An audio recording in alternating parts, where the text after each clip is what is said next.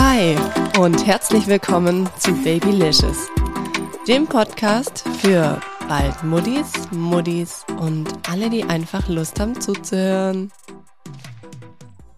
Schön, dass ihr alle mit am Start seid. Ich freue mich riesig und ich freue mich auch riesig, weil ich habe so ein bisschen in meine Statistik geschaut und gesehen, dass immer, immer mehr Muddis, Baldmuddis und alle, die einfach Lust haben zuzuhören, hier zu Babylicious finden und es freut mich natürlich riesig. Also, herzlich willkommen hier bei Babylicious. Wenn euch der Podcast gefällt, hinterlasst mir gerne auch eine Bewertung auf der Podcast-App, auf der ihr Babylicious hört.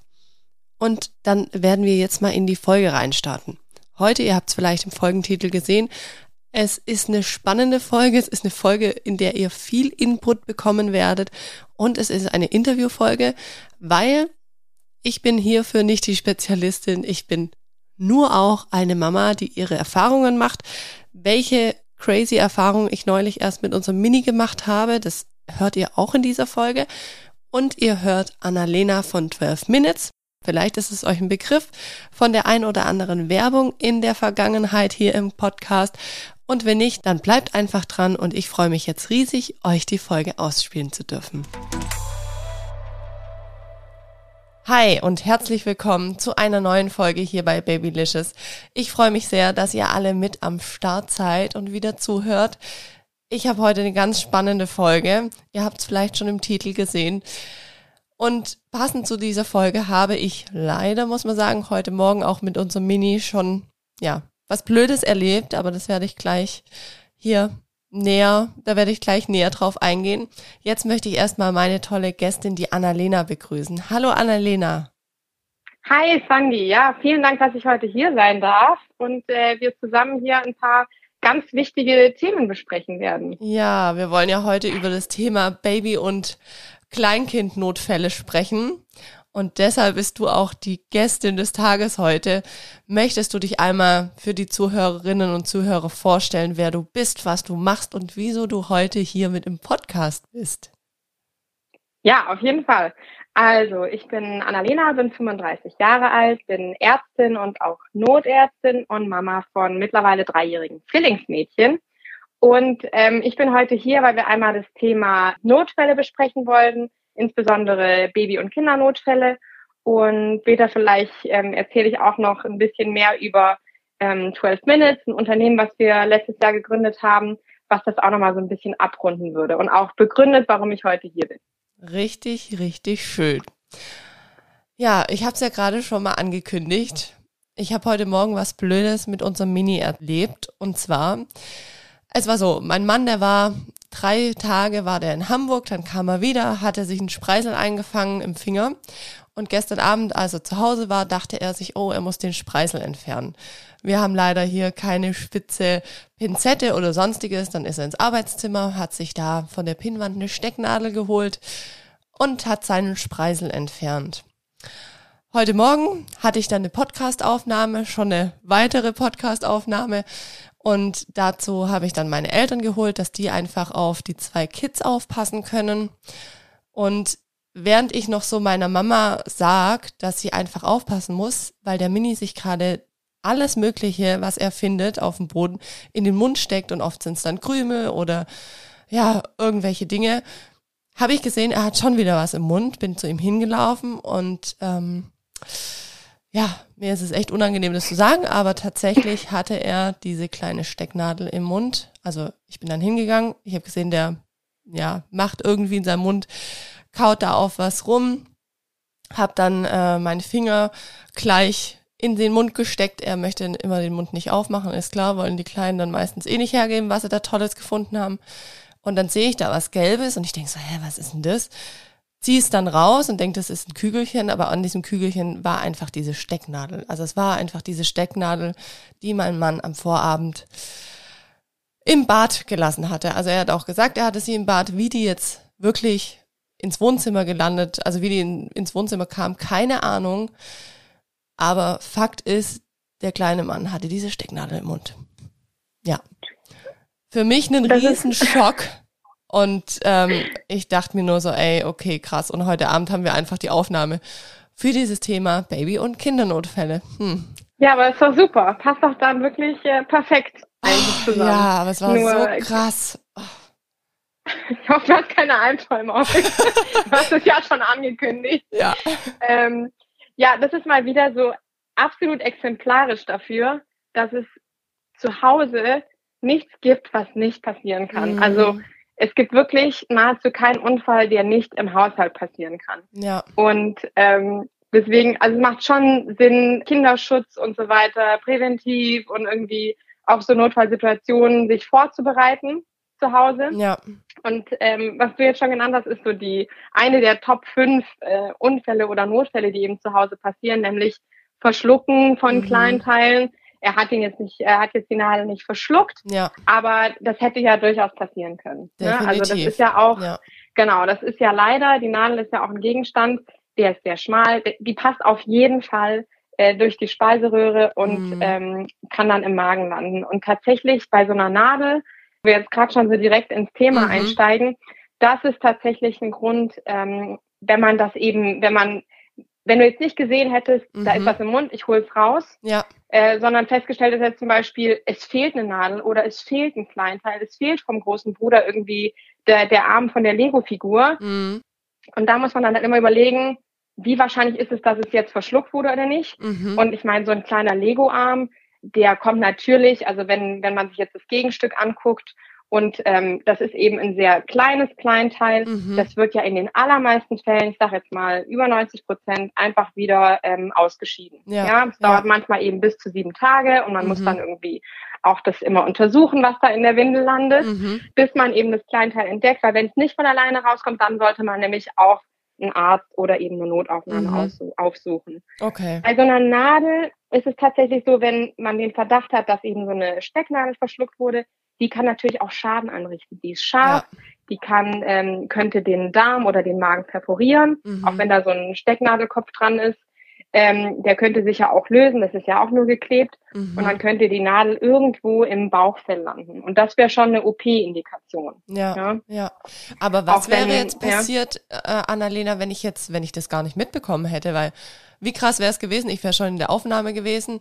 Meine Eltern, die hätten vielleicht gedacht, gut, der hat wieder einen Krümel gegessen. Ich weiß jetzt nicht, ob die so, äh, ich sag's mal rabiat, wie ich's gemacht habe, in dem Mund von dem Kleinen rumgewerkelt hätten, wenn der nicht aufsperrt. Hm, keine Ahnung, ob das überhaupt aufgefallen wäre. Weißt du, wie ich meine? Also Ja, in, in meinem Kopf, wo ich die Nadel rausgeholt habe heute Morgen, also da waren die Horrorszenarien und ich dachte mir, oh Gott, hätte der die geschluckt, der wäre Ja. direkt tot. Also, ja. in, also dadurch, dass es ja ein sehr, sehr dünner Gegenstand äh, ist, mhm. ähm, reden wir jetzt nicht direkt von Tod, aber was hätte passieren können und was eben auch bei Kindern passiert, die was verschlucken. Und man muss immer unterscheiden beim Notfall zwischen Verschlucken und Verschlucken. Mhm. Also einmal das Verschlucken eines Gegenstandes, der nicht geschluckt werden soll, wie so ein Spielzeugteil, ist ja eigentlich ist kein Nahrungsmittel, mhm. landet aber im Magen. Mhm. Und dann das andere Verschlucken, äh, das können eben auch Nahrungsmittel sein, die dann nicht in der Speiseröhre, sondern in der Luftröhre landen. Das Mhm. ist so ein bisschen schwierig in der deutschen Sprache, weil wir für beides das gleiche Wort verwenden. Ja, das ähm, stimmt. Wenn jetzt diese Stecknadel geschluckt worden wäre und zum Beispiel in der Speiseröhre sich aufgepiekst hätte, Mhm. dann ist das ein Fremdkörper. Die Speiseröhre ist so konzipiert, dass es ein muskulärer Schlauch ist. Wenn oben was reinkommt, fängt die an, sich zu bewegen. Mhm. Wenn es nicht weitergeht, bewegt sie sich die ganze Zeit. Oder, und dann im weiteren Verlauf, fängt das Kind an zu würgen, weil die Mhm. Speiseröhre merkt, ach, es kann nicht geschluckt werden, es muss wieder raus. Das heißt, das sind so Kinder, die würgen, die speichern ganz viel, die sind unruhig und einfach wesensverändert. Die Mhm. können auch irgendwie schrill schreien, es kann auch Schmerzen machen. Mhm. Ähm, und wenn aber, wenn die Nadel beispielsweise, und das ist halt das, was eigentlich das Schwierige an der Situation ist, wenn die Nadel durch die Speiseröhre durch in den Magen rutscht Mhm. und da dann den Magen ähm, einmal durchpiekst und nicht eben weiter, im besten Fall wäre es natürlich, wenn diese Nadel einfach den kompletten Weg des Darmes nimmt und dann Mhm. wieder ausgeschieden wird. Mhm. Aber bei so einem Gegenstand mit der Länge und der Spitze ist es schon eher wahrscheinlich, weil der Magen bewegt sich ja auch, dass sie Mhm. irgendwo stecken bleibt und die Magenschleimhaut aufpiekst, Mhm. die ja auch nicht ganz dünn ist. Ja. Das heißt, da könnte sich dann lokal eine Entzündung entwickeln und Mhm. bilden, weil es eben ein Fremdkörper ist, der da nicht hingehört. Der Körper reagiert darauf Und das könnte halt Bauchschmerzen machen, Unwohlsein, auch Erbrechen. Ähm, Stuhlgangsveränderungen könnten auch sein durch eine Reizung des Magens, also mhm. dass dann mehr Magensäure produziert wird und dann könnte es auch zu Durchfall kommen. Aber ist jetzt nicht, ist jetzt nicht klassisch, dass im Buch steht, bei Verschlucken von mhm. Metall oder Stecknadel mhm. kommt es zu ähm, Erbrechen und, ja. und Durchfall. Also es ist, es ist extrem schwierig. Aber da ist auch immer so ein bisschen, und das ist auch das, was wir in unserem 12-Minutes-Kurs beispielsweise immer predigen, das Bauchgefühl der Eltern, auch mhm. wenn man selber jetzt nicht medizinisches Fachpersonal ist, so seid ihr als Eltern ja doch die Spezialisten, was eure Kinder angeht. Das mhm. heißt, wenn mit dem Kind irgendwas nicht stimmt, ihr merkt es. Ja. Dann sucht ihr euch Hilfe. Dann ja. geht's in die, in die Rettungsstelle oder in die Notaufnahme und dann, ähm, dann wird euch geholfen. Mhm. Im allerbesten Fall. Mhm. Und dann müsst ihr auch wirklich so hart bleiben und dann auch wirklich dem, ähm, dem Arzt, in den allermeisten Fällen ist es eben ein Assistenzarzt, der vielleicht schon den siebten Dienst im Monat hat und irgendwie kaputt ist und irgendwie auch vielleicht jetzt klinisch erstmal nichts findet. Und dann muss man wirklich sagen, ich kenne mein Kind, mein Kind ist so nicht. Es ist mhm. nicht normal ja. und es ist irgendwas nicht in Ordnung. Und dann muss man irgendwie echt dranbleiben. Mhm. So schlimm das auch ist, eigentlich in einem guten medizinisch versorgten Bereich in Deutschland, ähm, dass man äh, eben dann auch sagen muss, nein, ich gehe jetzt hier nicht weg, mhm. irgendwas ist. Mhm. Mhm. Ja? ja, dass man ja. sich da nicht abwimmeln lässt. Das ist das, was ich eigentlich jetzt ähm, damit signalisieren wollte oder sagen wollte, genau. Ja, ja. ja. Annalena, im Allgemeinen, es ist für mich, ah, wir hatten ja, ich weiß nicht, ob du das schon weißt, wir hatten ja so einen Fall, dass wir letzten Sommer, also 2022, ja. hatte unser Sohn den Fieberkrampf. Ähm, ja. Und also es war so, wir haben ihn ins Bett gebracht, dann hat er ja so hoch gefiebert, dann hat er spucken müssen und ähm, meine Intention, die war ganz, ganz früh schon, okay, ich müsste eigentlich einen Rettungswagen holen. Weil ich weiß nicht, ob er noch transportfähig ist, nachher spuckt er ins Auto. Also es waren alles so, so Gedanken, die ich schon vorab hatte, bevor dieser Fieberkrampf eingetreten ist. Und dann war es so, dass er eigentlich schon weggetreten war, wo wir erst den, den Rettungswagen geholt haben wie schnell darf ich als Eltern entscheiden, dass ich einen Rettungswagen hole? Weil für mich ist da immer so eine, so eine Blockade in mir drin, dass ich mir so denke, oh, ist das jetzt schon ein Notfall? Weißt du, wie ich meine? Also. Ja. Oh. Also da dazu vielleicht mal, also soll natürlich nicht ähm, wegen jetzt jedem Magen-Darm-Infekt der Rettungsdienst gerufen ja. werden. Ähm, aber ich habe ähm, ich habe auch einige Jahre in der Rettungsstelle gearbeitet oder so ja so heißt es in Berlin das heißt mhm. im, anderen, im anderen Deutschland heißt es Notaufnahme und ähm, wenn man da so als Arzt arbeitet und sieht aus welchen Gründen ähm, jetzt Erwachsene den Rettungsdienst alarmieren mhm. da wird einem ganz anders weil das dann wirklich also das ist wirklich so ich habe was Falsches beim Inder gegessen und habe Bauchkrämpfe. Okay. Und das ist halt nicht, und das ist halt, ne, also wenn man mhm. sagt, so im Schnitt dauert eben so eine Fahrt 300 Euro, das ist ja nicht das Schlimmste, die Kosten, mhm. aber eben, dass dann genau dieser Rettungswagen ist nicht bereit mhm. für einen wirklichen Notfall. Ja. Darum geht's ja. ja immer ja. in unserem Versorgungssystem. Ja. Ähm, aber wenn da in der Situation ähm, mit diesem Erbrechen und, oh, mein Kind gefällt mir nicht, da ist irgendwas, was nicht stimmt und mit mhm. dem Fieber, ja klar, darfst du da. Ähm, vor allem, wenn du sagst, naja, in dem Autositz ist es ja auch so eine, ne, wenn die da so angeschnallt sind mhm. in den Sitz, man muss die natürlich auch sicher irgendwie in die, ähm, in die Notaufnahme bringen, mhm. ähm, ist es auch nicht förderlich, weil die dann nee, nicht ordentlich, nicht ordentlich in Anführungsstrichen, mhm. erbrechen können, sich ja. dann auch daran verschlucken, das Erbrochene einatmen können. Das mhm. ist einfach keine physiologische Körperposition, um zu erbrechen. Ja. Ähm, insofern wäre das hättest du auf jeden Fall oder ihr mhm. den Rettungsdienst alarmieren können. Und anscheinend hatte ja dein mütterliches Bauchgefühl dir gesagt, es stimmt was nicht mit meinem mhm. Kind. Ich brauche hier, es ist ein Notfall. Ja. Und dann ja. sollte man eben nicht zögern, die 112 zu rufen. Mhm. Und es gibt ja auch in Deutschland gibt es ja noch andere, jetzt uh, unabhängig von der 112, es gibt ja auch noch so ähm, privatärztliche Notdienste, mhm. ähm, die man auch ähm, kontaktieren kann, die auch zu einem nach Hause kommen. Ja. Der Vorteil da ist, das sind eben Kinderfachärzte. Das mhm. heißt, das sind auch, die müssen eben auch die, den, das komplette Curriculum im Krankenhaus ähm, abgearbeitet haben. Das heißt, die können eben auch Kindernotfälle und nicht jetzt nur okay. ähm, Kinder, Magen-Darm, Kinder, äh, Wachstum mhm. und U-Untersuchungen, sondern die müssen wirklich ähm, auch diesen Facharzt gemacht haben Okay. und haben halt auch dann viel gesehen in der Facharztausbildung. Gibt es da eine Ja. spezielle Nummer für, für die Ärzte oder ist es regional dann? Also es gibt es nicht flächendeckend in Gesamtdeutschland. In den allermeisten Großstädten gibt es es mittlerweile, aber man muss halt in seiner Region gucken. Okay. Ähm, okay. aber das ist hoffentlich etwas, was perspektivisch sich immer weiter ähm, ausbaut, das Mhm. System, weil das ist wirklich Gold wert. Ja. Man muss halt aber wissen, das wird von den allermeisten Kassen nicht übernommen. Ne? Also Okay. deswegen auch privatärztlicher Mhm. Notdienst. Ne? Also Mhm. wenn die Kinder privat versichert sind, ist es sicherlich kein, kein Problem, aber ansonsten muss man eben das aus der eigenen Tasche zahlen. okay, aber da kriegt man, wenn man sagt, oh, ich bin mir irgendwie unsicher, dafür jetzt die 112 zu rufen mhm. und es ist vielleicht etwas, was sich schon länger hingezogen hat, dann kriegt man da nochmal eine Einschätzung zu Hause, weil auch dieses Okay. in ja. die Notaufnahme gondeln und dann da mit Genau. dem mit dem Mini oder mit dem Großen irgendwie Ja. sechs Stunden zu sitzen und sich irgendwas Ja. anderes vielleicht noch einzufangen, ist auch immer so ein bisschen, muss man Mhm. auch irgendwie abwägen, ne? Ja, ja. Gerade auch in der heutigen Zeit mit Ja. Pandemie und weiß ich nicht. Ja, das ist wirklich so. Also das ist, ja, wie du sagst, ja, da wägt man manchmal ab und denkt sich, okay, was ist jetzt das kleinere Übel und kann ich mir vielleicht auch irgendwie selber behelfen oder da ist so ein Rat natürlich dann Gold wert. Annalena, nochmal um auf dieses Thema Verschlucken zu kommen. ja. Riesenthema. Ja, Riesenthema.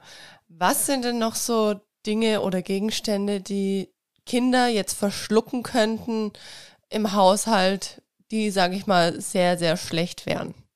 Also da gibt es natürlich einiges und ähm, wo, wo man eben drauf achten muss und die auf keinen Fall in Kinderhände geraten dürfen.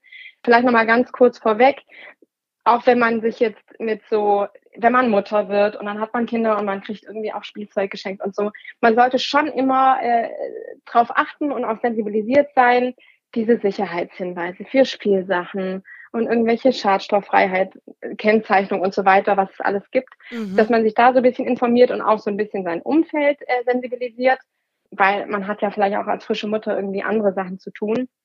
Und ähm, was ich auch immer noch mal anspreche, ist die äh, Finger-Daumen-Regel. Hast du die schon mal gehört? Nee, nee, tatsächlich nicht. Also alles, was zwischen deinen, also wenn du jetzt deine Hand mal nimmst, okay, Mhm. die Hände ne, von Frauen sind unter oder Müttern sind unterschiedlich groß, aber es ist eine Faustregel, deswegen, ne? Mhm. Also nicht ganz die Faust, sondern eben Finger, Daumen.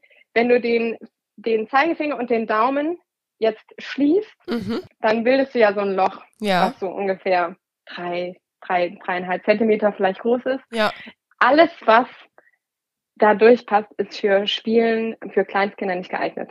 Also Aha, das ist so ein okay. bisschen so die, die Faustregel.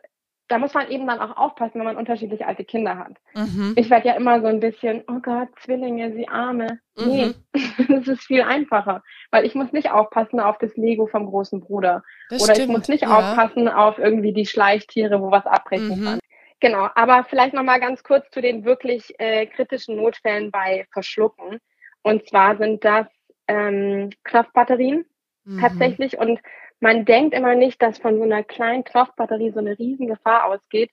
Aber das Problem ist, dass bei Kontakt mit, ähm, mit Flüssigkeit es zu einem Stromfluss kommt in der Knopfbatterie. Krass. Und dieser Stromfluss, und das kann man sich dann auch ganz gut vorstellen, wir sind ja, ne, wenn, wenn etwas, wenn eine Knopfbatterie verschluckt wird, ähm, wir haben ja überall Speichel, die Schleimhäute sind feucht und so weiter. Das heißt, wenn die Knopfbatterie dann in Kontakt mit dieser feuchten Schleimhaut kommt, macht die unfassbare Verätzungen. Also Mhm. wirklich macht dann Löcher in die Speiseröhre, macht eine riesen Mittelfellentzündung. Die Kinder, bei denen es nicht entdeckt wird Mhm. ähm, oder dann nicht schnell reagiert wird, die müssen alle operiert werden. Und es Oh, ist nicht Wahnsinn. eine kleine OP, sondern es sind riesige Operationen, ähm, wo dann eben diese Löcher wieder verschlossen werden müssen, über Wochen Antibiotika gegeben werden müssen, meistens auch mehrere, weil sich das so wahnsinnig entzündet dann auch. Das Problem Ach, ist ja, dass krass. unser, unser Mund ist ja auch nicht steril. Wir haben ja auch Bakterien in, im Speichel und so weiter und der soll, also die Bakterien sollen aber nicht in den Körper gelangen. Aber das tun sie eben, wenn sich so ein Loch in der Speiseröhre bildet. Mhm. Um das jetzt mal so ein bisschen blöd zu formulieren. Ja. Was kann man machen, wenn man auch nur den leisesten Verdacht hat, dass ähm, das Kind eine Knopfbatterie geschluckt hat? Sofort den Rettungsdienst alarmieren, also wirklich sofort, da führt kein Weg dran vorbei. Auch nicht Mhm. selber ins Auto setzen, sondern wirklich 112 und Mhm. nicht zögern. Und danach sofort einen ähm, Teelöffel Honig geben. Ah, okay. Der, ja, es klingt so ein bisschen so, hä, das ist, äh, das ist doch irgendwie, ähm, Mythos. Mhm. Nee, tatsächlich schließt sich dieser Honig von, aufgrund der Konsistenz, mhm. ist jedenfalls so die, die Vorstellung dahinter, mhm. kann sich um diese Knopfbatterie schließen. Okay. Und kann dann verhindern, dass es einen Kontakt gibt mit der Schleimhaut. Ach, krass. Auf beiden Seiten. Und man soll auch, während man dann mit dem Kind in die Notaufnahme fährt, mit dem Rettungswagen, mhm. alle zehn Minuten das wiederholen. Okay. Und also auch egal, so wie die, klein das Kind wäre? Ja. Okay. Da nimmt man keine Rücksicht auf unter eins mit dem, okay. dass man Honig eigentlich, ja. weil da geht es um ganz andere Probleme. Ja, ja, ja, ja, das denke ich. Genau. Ja, und das krass. andere, wo wir jetzt gerade hier Knopfbatterien, das Schreckliche ist, dass ja in allen Soundbüchern, mhm. machen keine Werbung, ähm, sind ja Knopfbatterien. Ja. Ne, also man ja. hat ja irgendwie zu Hause so ein, so ein kleines Set an irgendwie Ersatzknopfbatterien, yes. aber die sollte man maximal weit oder? oben mhm. verschlossen, am besten in so einem kleinen, äh, kleinen Safe wirklich mhm. äh, wegsperren. Ja. Und ja. auf gar keinen Fall. Und ich würde auch eigentlich jedem empfehlen, diese Knopfbatterien nicht in Anwesenheit des Kindes zu wechseln, sondern wenn die Kinder schlafen. Ja. Und dann wirklich alles fein säuberlich entsorgen. Also dann äh, Batterien entsorgt man ja auch nicht im Haus, Hausmüll. Mhm. Ähm, aber dass man dann auf gar keinen Fall ähm, irgendwie, dass das Kind in Kontakt mit dieser Knopfbatterie kommen kann. Mhm. Ja, das ist ja Wahnsinn. Ja. Das habe ich auch noch nie gehört. Und wie du sagst, es ist ja, ja in sehr Mit dem vielen Honig, Spielzeug meinst du? Nee, jetzt mit der Knopfbatterie. Das ist ja in so vielen so, Spielzeugen ja. drin. Oh. Ja, schrecklich. Ja. Die sind ja zwar alle immer schön verschlossen, also beziehungsweise so genau. Mit, äh, Meistens sind die nochmal mit so einer Schraube Genau, extra, genau. Aber das ist natürlich jetzt auch klar, warum das immer so krass schwierig ist, daran zu kommen. Ich dachte schon auch, klar, wegen Verschlucken, aber wusste ich jetzt auch nicht, dass das so einen Riesenschaden anrichtet. Oh, genau. will man manchmal ja. gar nicht wissen. Aber es ist gut, das zu wissen, weil, pff, ja. Ja, da kann man halt wirklich, ähm, da kann man halt dann wirklich schnell reagieren. Also mhm. wenn man mhm. den Verdacht hat, sollte ja. man nicht irgendwie noch zu Hause, ja, aber vielleicht ist sie doch irgendwie hier unter den Teppich gerollt oder mhm. unter das Kinderbett oder ähm, wie auch immer. Ja. Ähm, und wenn man da schnell reagiert, dann kann man auch dadurch den, den Schaden wirklich minimieren. Mhm. Und wenn man dann in der Notaufnahme sagt, Verdacht, Knopfzellbatterie verschluckt, dann, ähm, dann wird da schon äh, alles weitere maximal schnell eingeleitet ja. an Untersuchungen ja. und, und so weiter. Okay. Ja. Wahnsinn. Das heißt, wenn ich jetzt aber als Mama weiß oder wenn ich einfach die Situation habe, mein Kind hat einen Gegenstand verschluckt, den es nicht in den Mund nehmen sollte, geschweige denn runterschlucken, dann muss ich einfach abwägen, okay, um was handelt sich's? Ja. Ist es jetzt einfach quasi auf dem Weg vielleicht durch den Körper und es reguliert sich irgendwann selber und kommt dann nach Tag X wieder raus? Oder ich muss einfach dann direkt handeln und die 112 rufen. Was ist jetzt aber, Annalena, wenn mein Kind sich an Essen verschluckt? Also bei uns ist gerade auch mit neun Monaten klar, Beikosten ja, ist ein Thema. Mhm. Ich weiß auch nicht warum, aber irgendwie bei unserem zweiten Sohn bin ich ängstlicher wie bei unserem ersten. Der hat immer alles bekommen und da habe ich aber auch so die ein oder andere Situation mitgemacht, wo ich so dachte als Mama, oh oh, reguliert sich dein Körper gerade selber oder brauchst du Hilfe? Also das war, ich glaube, das kennen alle Mamas und Papas. Beikost ist manchmal auch ein spannendes Thema, weil es doch komische Situationen manchmal gibt und man kennt es einfach auch nicht. Mm, wann ist es brenzlig? Also wann ist es wirklich so, ja, also, oder was, was mache ich, wenn mein Kind wirklich keine Luft mehr bekommt?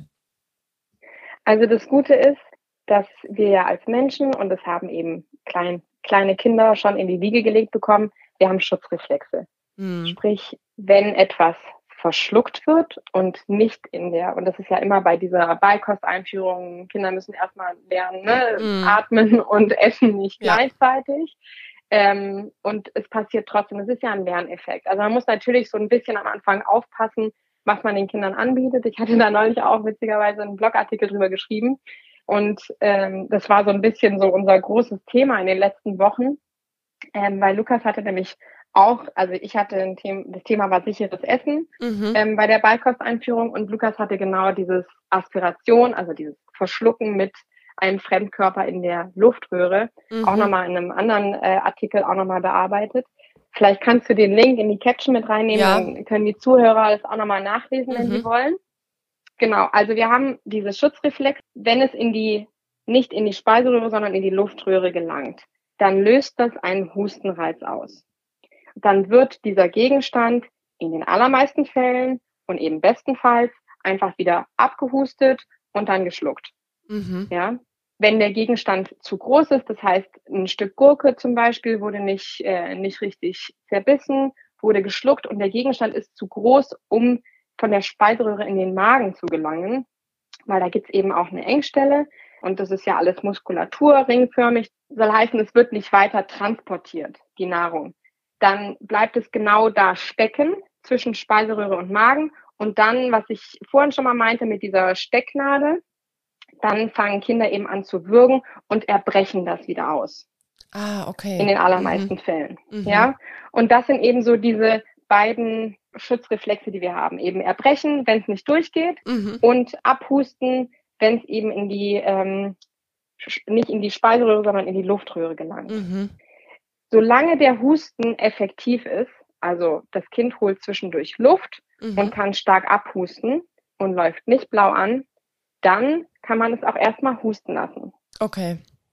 Ineffektiv wird der Husten, wenn das Kind zwischendurch nicht richtig Luft holen kann und es dann irgendwie auch so zischt oder pfeift. Mhm. Also man einfach merkt, das Kind kann zwischen diesen Hustenattacken gar nicht richtig einatmen. Mhm. Es läuft blau an und wird auch extrem unruhig. Ja. Ja, weil das ist Panik. Mhm. Das merkt, das ist auch, das ist auch ein Reflex, ne? Also ich meine, Kinder wissen nicht, was ist eigentlich Atemnot, aber sie merken, es ist was nicht in Ordnung und mhm. dann werden sie panisch. Mhm. Und dann gibt es eben zwei Manöver, aber da muss man überlegen, wie alt das Kind ist. Mhm. Nämlich einmal das Heimlich-Manöver oder, das klingt so ein bisschen grob, aber Schläge zwischen die Schulterblätter. Mhm. Ähm, das Heimlich-Manöver kann man aber nicht bei Kindern unter eins okay. ausüben. Weißt du, was das Heimlich-Manöver ist? Das ist, glaube ich, das von hinten drücken, oder? Also genau. Also man, je nachdem wie wie groß oder äh, klein das das Kind ist, steht oder kniet man hinter dem Kind. Mhm. Bald dann die ähm, die Faust ähm, ist egal welche Hand, also eigentlich die dominante Hand mhm. und platziert diese dann zwischen Bauchnabel und Unterrand vom Brustbein mhm. und dann umfasst man mit der nicht dominanten Faust oder mit der nicht dominanten Hand ähm, die an die Faust. Ich mache gerade tatsächlich kräftig, bei mir. Ja, nach, nach innen oben. Mhm. Und das wiederholt man dann fünfmal. Und die Theorie dahinter ist, dass eben durch diesen, man baut ja dann mit der Faust einen Druck auf mhm. im Bauch, im Brustkorb, den man dann so ruckartig nach oben Richtung Lunge presst. Okay. Und dann ist eben dann die, die Theorie, dass dann dieser Fremdkörper mobilisiert wird, also bewegt wird und dann einfach abgehustet, geschluckt, erbrochen werden kann. Ah, okay, okay. Bei Babys oder Säuglingen ist aber dieser Heimlichhandgriff verboten, mhm. weil die, der Kopf muss gestützt werden. Die Muskulatur und auch dieses Verhältnis Köpfchen zu Körper ist ist so ungünstig zugunsten des Kopfes bei mhm. eben Säuglingen oder kleinen Kindern. Der Kopf ist ja immer viel größer ne, im Vergleich ja. zum Körper. Und die Muskulatur im Nacken, also die Kopfstützmuskulatur, ist einfach noch nicht so ausgeprägt. Und deswegen muss man da das Köpfchen eben mit einer Hand stützen. Und das macht man, indem man ähm, das Kind am Kieferwinkel festhält mit zwei Fingern und das Kind setzt man auch so halb sitzend nach vorne gelehnt auf den Schoß. Mhm. Und dann wichtig ist, dass man auf keinen Fall auf den Hals drücken darf. Ja, okay. also das darf man ja. nicht machen, sondern ja. man muss wirklich den Kiefer, den Unterkiefer festhalten. Mhm. Und das ist einfach, dient, wie gesagt, einfach nur dem Fixieren des Köpfchens, dass okay. das Köpfchen nicht nach vorne und hinten schnellt. Und dann soll man bis zu, ja, ähm, viele machen einfach fünf kräftige Schläge, aber bis zu fünf kräftige Schläge auf die Mitte des Rückens zwischen Schulterblättern in einer fließenden Bewegung von unten nach oben. Das sieht rabiat aus, mhm. ähm, aber es ist nötig. Ja. ja? Und wenn man es eben richtig macht und kontrolliert, dann schadet man dem Kind auch nicht. Okay. Ich hatte neulich ja auch so eine Situation gehabt, also neulich, das ist jetzt auch schon wieder ein paar Monate her, das mhm. war nämlich im Spätsommer. Da hatte ein Nachbarskind draußen bei uns im Hof irgendwie mit der, mit der Sandale von einem anderen Kind gespielt und fing dann plötzlich ultra an zu bürgen. Mhm. Ich hatte mich eigentlich mit einer anderen Mutter so ein bisschen weiter weg, ähm, also entfernt unterhalten und habe das nur so aus dem Augenwinkel gesehen. das ist auch so, man ist dann so wie so auf Autopilot. Ich weiß Mhm. auch nicht, wie ich gelaufen bin von dieser anderen Mutter zu diesem Kind, was da anfing zu würgen. Mhm. Ähm, und aber die wissen auch alle, dass, ähm, dass wir Notärzte sind bei uns äh, im Hof. Und ähm, dann habe ich dieses Kind, also die Mutter war total hilflos, hat immer gesagt, ja, ist alles gut, alles gut, aber hat halt nichts gemacht, Mhm. weil sie nicht wusste, wie. Und Mhm. dann habe ich ihr das Kind abgenommen, es war aber noch ein sehr kleines Kind, obwohl sie eigentlich, also das Mädchen war eigentlich schon über eins, Mhm. aber ich habe trotzdem nicht heimlich gemacht, sondern eben die kontrollierten Schläge auf den Rücken. Und Okay. dann hat sie echt so einen Kieselstein mit Schleim ausgebürgt. Ach, Wahnsinn. Und ähm, aber sie ist halt schon wirklich richtig blau angelaufen. Also so, dass ich auch dachte, puh, also das hätte für die 112 nicht gereicht. Mhm. Mhm. Ähm, deswegen ist es gut, wenn man eben ähm, solche Techniken auch an so einer Simulationspuppe in praktischen Kursen, also Kursen mit praktischen Übungen, dann auch übt. Ja, ja. Das ist, das ist echt Wahnsinn, was du gerade erzählt hast. Boah, da fällt fährt's mir so kalten Rücken runter. Nein, keine Ah. Nicht. Nein, das ist gut, dass du uns hier aufklärst, aber es ist so. schüren, ja. Nein, das ist, das ist es auch nicht. Aber ich finde, es ist, wie du jetzt auch gesagt hast, ein Kieselstein. Ja, wie Ja. oft spielt mein Kleiner mit unseren Schuhen, weil die einfach bei uns in der Garderobe stehen und ich lasse ihn manchmal, weil ich mir denke, ja gut, was, was soll jetzt an dem Schuh sein? Weißt du, wie ich meine? Und dann, klar, wenn du sowas hört, da ist man natürlich dann schon noch mal ein bisschen sensibilisierter. Also ist schon, ist schon krass, ja. Also in den allermeisten Fällen, wie gesagt, haben wir die Reflexe und das Kind kann sich selber helfen, Mhm. ja, mit eben dem Husten. Ja, Aber es gibt eben ganz, ganz, ganz, ganz selten, aber das ist immer so ein bisschen das Problem, selbst wenn es nur in 0,0000 xy Prozent der Fälle passiert, wenn es einem passiert, dann sind es 100 Prozent. ja.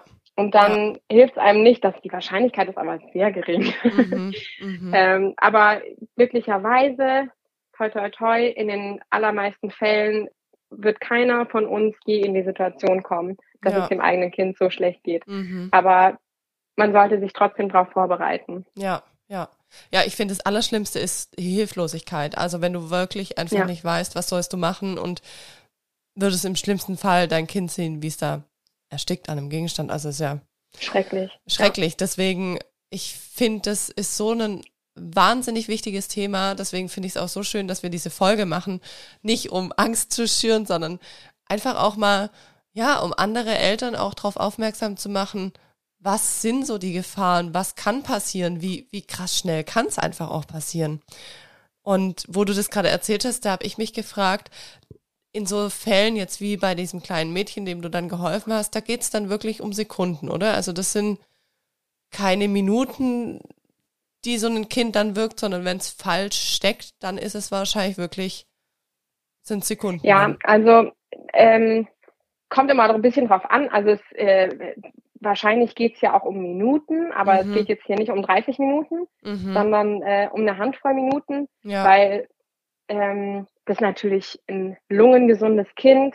Das heißt, ähm, und es hat ja bis zu diesem Zeitpunkt ganz normal geatmet. Dann hat Mhm. man eben auch so eine gewisse Sauerstoffreserve, ja. mhm.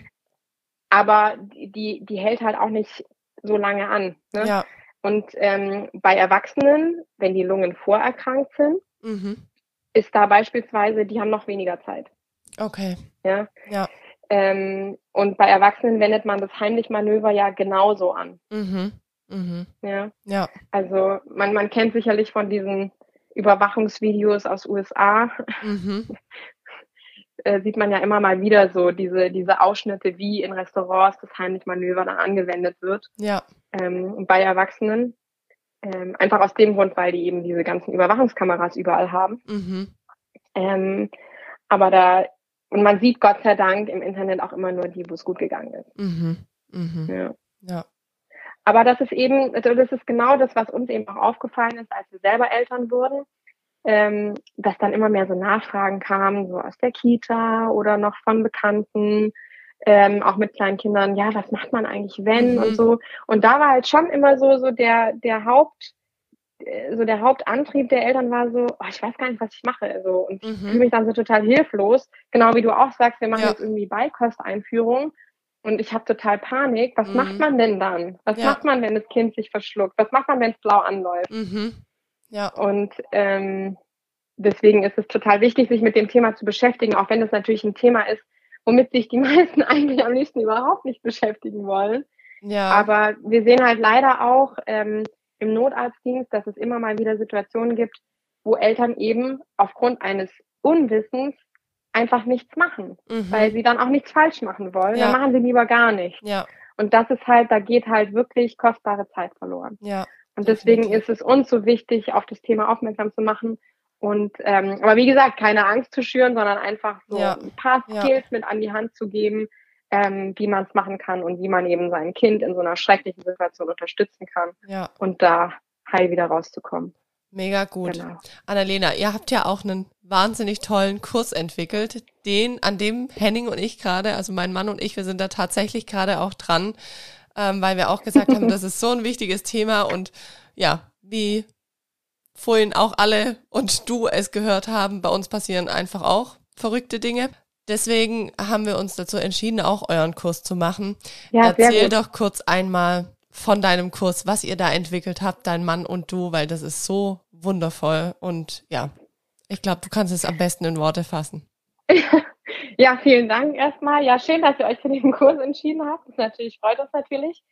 Also tatsächlich ist es so, dass wir uns dann überlegt haben, wie kriegen wir das irgendwie hin, auf diese vielen Einzelanfragen, die wir bekommen haben im Laufe der letzten, ja, seit die Zwillinge da sind, der letzten drei Jahre, wie wir da irgendwie reagieren können und nicht nur eben vereinzelt irgendwie Infos weitergeben können, sondern wie können wir irgendwie noch mehr Eltern erreichen. Und ähm, dann ist eben die Idee entstanden, so einen Online-Kurs zu machen. Das war ja auch ähm, mit der Geburt unserer Kinder, ist ja irgendwie die Pandemie ausgebrochen. Mhm. Ähm, und deswegen wollten wir gerne ein Online-Format machen. Aber was ich vorhin schon gesagt habe, es ist halt so extrem wichtig, praktische Übungen zu haben mhm. bei so mhm. einem Erste-Hilfe-Kurs. Ja. Ähm, jetzt muss man aber auch sagen, gut, wir hatten jetzt zwei Kinder auf einmal gleich, aber es macht, glaube ich, keinen Unterschied, ob es jetzt nur ein Kind auf einmal ist ähm, oder eben nacheinander. Man hat eigentlich dann keine Zeit, irgendwie abends, also ich weiß gar nicht, wie man das hinkriegen soll, dann irgendwie diesen Termin wahrzunehmen, vielleicht mhm. mal mit mhm. einem Mann, der im Schichtdienst arbeitet. Ja. Dann da so ein Erste-Hilfe-Kurs vor Ort und dann irgendwie in Pandemiezeiten, wie macht man, teilt man sich dann diese Puppe und muss die dann irgendwie in den, im Rahmen der Übungen beatmen und wiederbeleben und wie, wie funktioniert das? Plus, mhm. das ist eine einmalige Sache, also ein Kurs und ähm, das Wissen aus so einem praktischen Kurs kann niemals in ein prozedurales Gedächtnis übergehen, weil, also damit meine ich, man kann diese praktischen Übungen dann gar nicht so verinnerlichen, dass man die im schlimmsten Notfall dann eben sofort abrufen kann. Also es muss irgendwas sein, was online geht, aber mit praktischen Übungen. Mhm. Und dann haben wir eben jetzt diesen Online-Kurs entwickelt mit einem aufblasbaren Säuglingsmodell.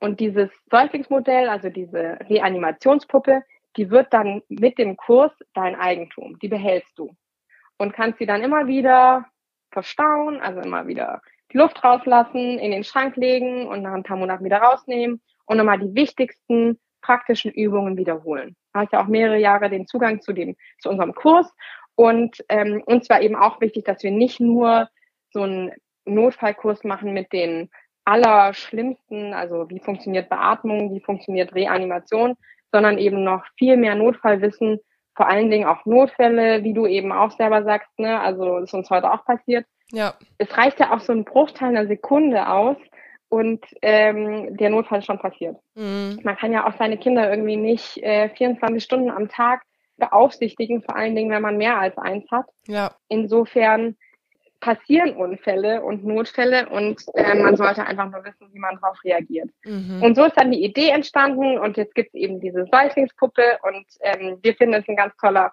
Kurs geworden und haben auch super Feedback bekommen bisher. Und ja, freuen uns äh, riesig, wenn der gut angenommen wird. Ja, also ich kann ihn auch bloß weiterempfehlen. Also wir sind noch nicht durch damit. Wir machen jetzt am Wochenende wieder weiter, aber Sehr schön. ich, ich finde es einfach so klasse. Und ihr habt ja zudem noch, gebt ihr da auch so eine Notfallliste mit raus, was man auf jeden Fall zu Hause haben sollte, was ich sehr, sehr gut finde. Ähm, weil da habe ich dann auch gesehen, okay, ups, ähm, die Sachen haben wir nicht zu Hause.